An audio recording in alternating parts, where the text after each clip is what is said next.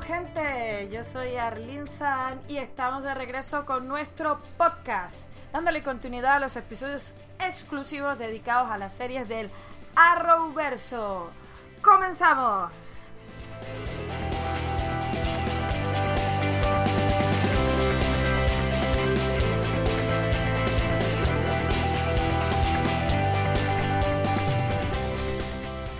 Gente, como lo habíamos anticipado en el podcast anterior, iniciamos con una cadena de podcast o una, no sé, series exclusivo de podcast donde estaremos hablando sobre las series del Arrowverso. Y como lo habíamos anticipado, iniciaremos con la serie de Supergirl. Nos encontramos en la tercera temporada de Supergirl. Vamos a hacer un alto para poder escuchar bien el soundtrack.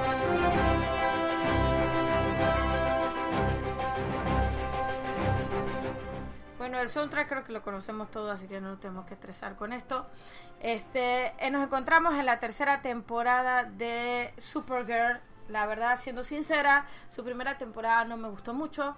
Me parecía que el personaje de Supergirl le faltaba mejor interpretación, pero siendo franca, he visto a Melissa Benoist evolucionar en su personaje de la chica de acero. La verdad ha ido en ascenso. Al principio sentía que no sabía ni correr, ni mover los brazos, ni, ni cómo extenderlos para volar.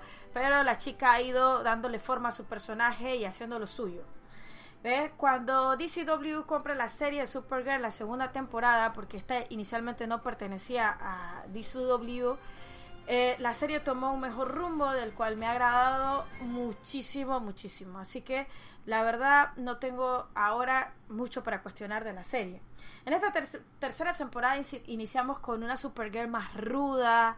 Eh, vemos a una más oscura, algo dolida o sumergida en su dolor por la pérdida de su novio Daxamita Monel, el cual tuvo que abandonar al final de la, al final de la segunda temporada.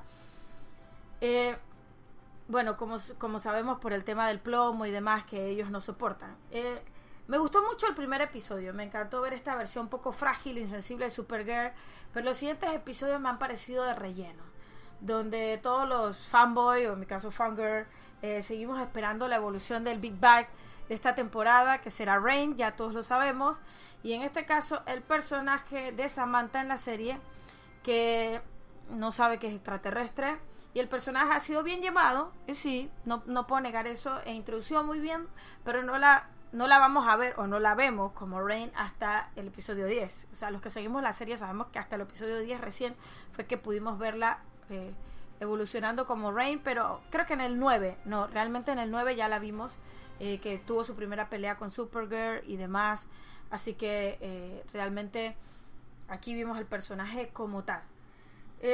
Bueno, en los primeros eh, capítulos de la temporada vemos muchos Ambers, ¿eh? los planes de la boda de Maggie y Alex, y, comienzan a salir diferencias entre, entre estas chicas.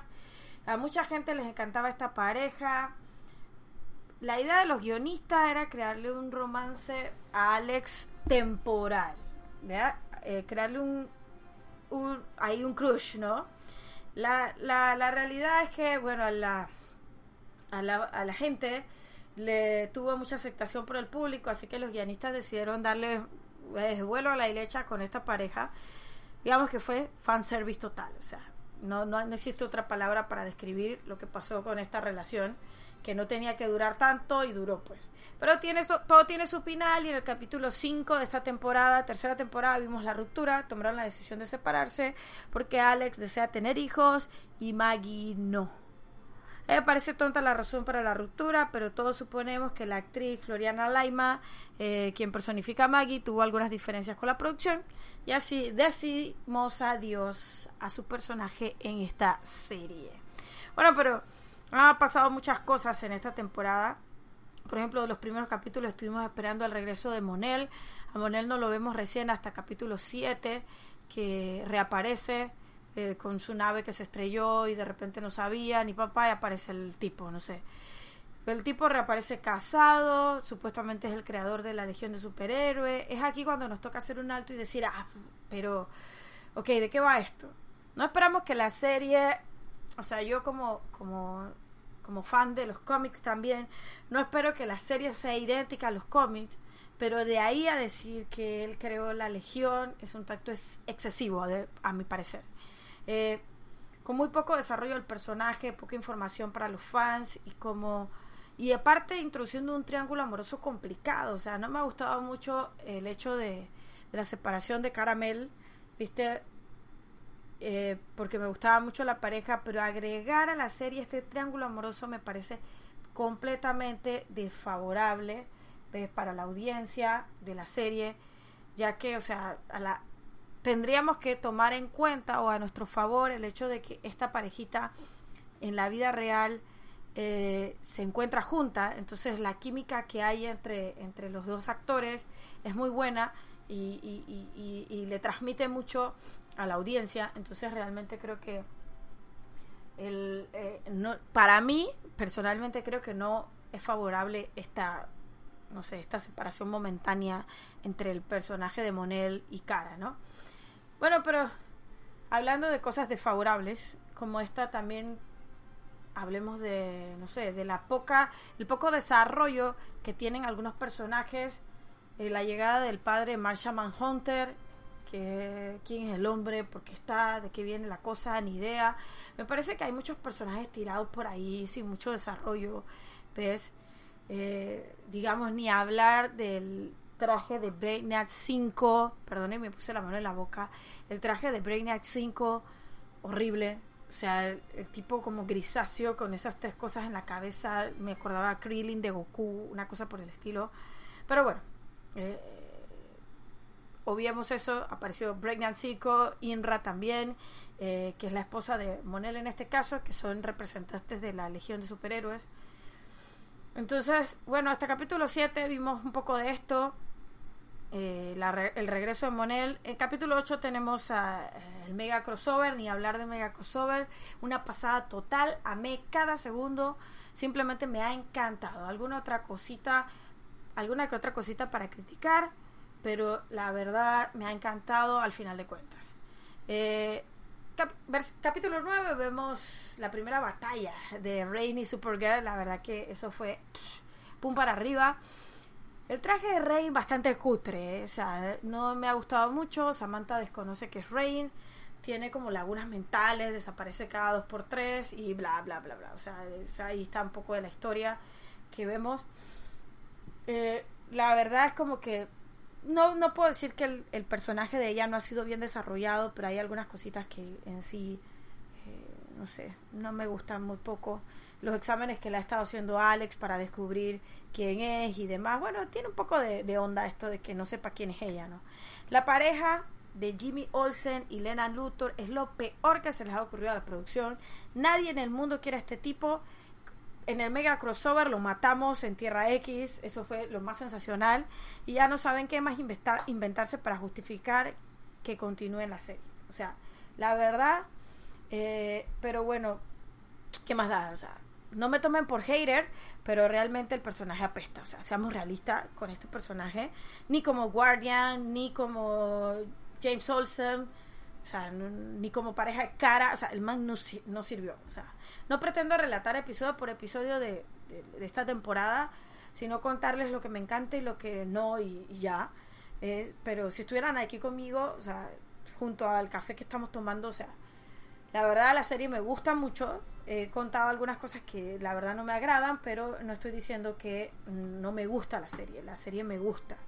Eh, bueno, en este momento, actualmente, en el día de hoy, nos encontramos en un parón de nueve semanas que ya casi termina. Nos hacen falta unos nueve días para el regreso de Supergirl. Vuelve el 16 de abril. Y en el último episodio, antes del paro, nos dejaron en, el 13, si no me equivoco, y vimos la aparición de uno de los War Killers, eh, eh, que en este caso se, serán tres, a lo que parece, en lugar de cuatro, eh, a diferencia de los cómics, se estará, bueno, Rain, Purity y Pestilence. Eh, creo que Purity tiene la, ¿cómo podemos decir? Esa, es la protagonista en este episodio, episodio 13, con los mismos síntomas de Samantha. Su lado humano, no sabe quién es, bla, bla, bla, bla, bla, bla, bla. Y vemos, bueno, pudimos saber cuál es su gran poder. En este caso, su poder es el grito sónico, lo cual supongo ninguno de nosotros ha visto antes en el Arrowverse, ¿verdad? no saben inventarse otro superpoder, la verdad que qué complicado. O sea, el grito sónico en Black Canary, eh, White Canary, bueno, White Canary no tiene el grito sónico, pero cuando fue Canary lo tenía, Black Siren y tantos gritos sónicos. Y hace poco creo que en Flash también vi otra, no era un grito, sí, era un grito sónico, la de Soundwave o algo por el estilo, la que tocaba un violín y también le mandaba un grito sónico o algo así. Bueno, eh, eso fue lo que vimos en el último episodio antes de Parón. Descubrimos la verdad del matrimonio de Monel con Inra. Y fue un matrimonio por conveniencia y bueno, luego terminaron aprendiendo a amarse, pero ahora está confundido porque tiene a cara cerca. Era de suponerse. Puedo decir que la serie ha ido evolucionando muy bien. No es ni cerca lo que fue la primera temporada.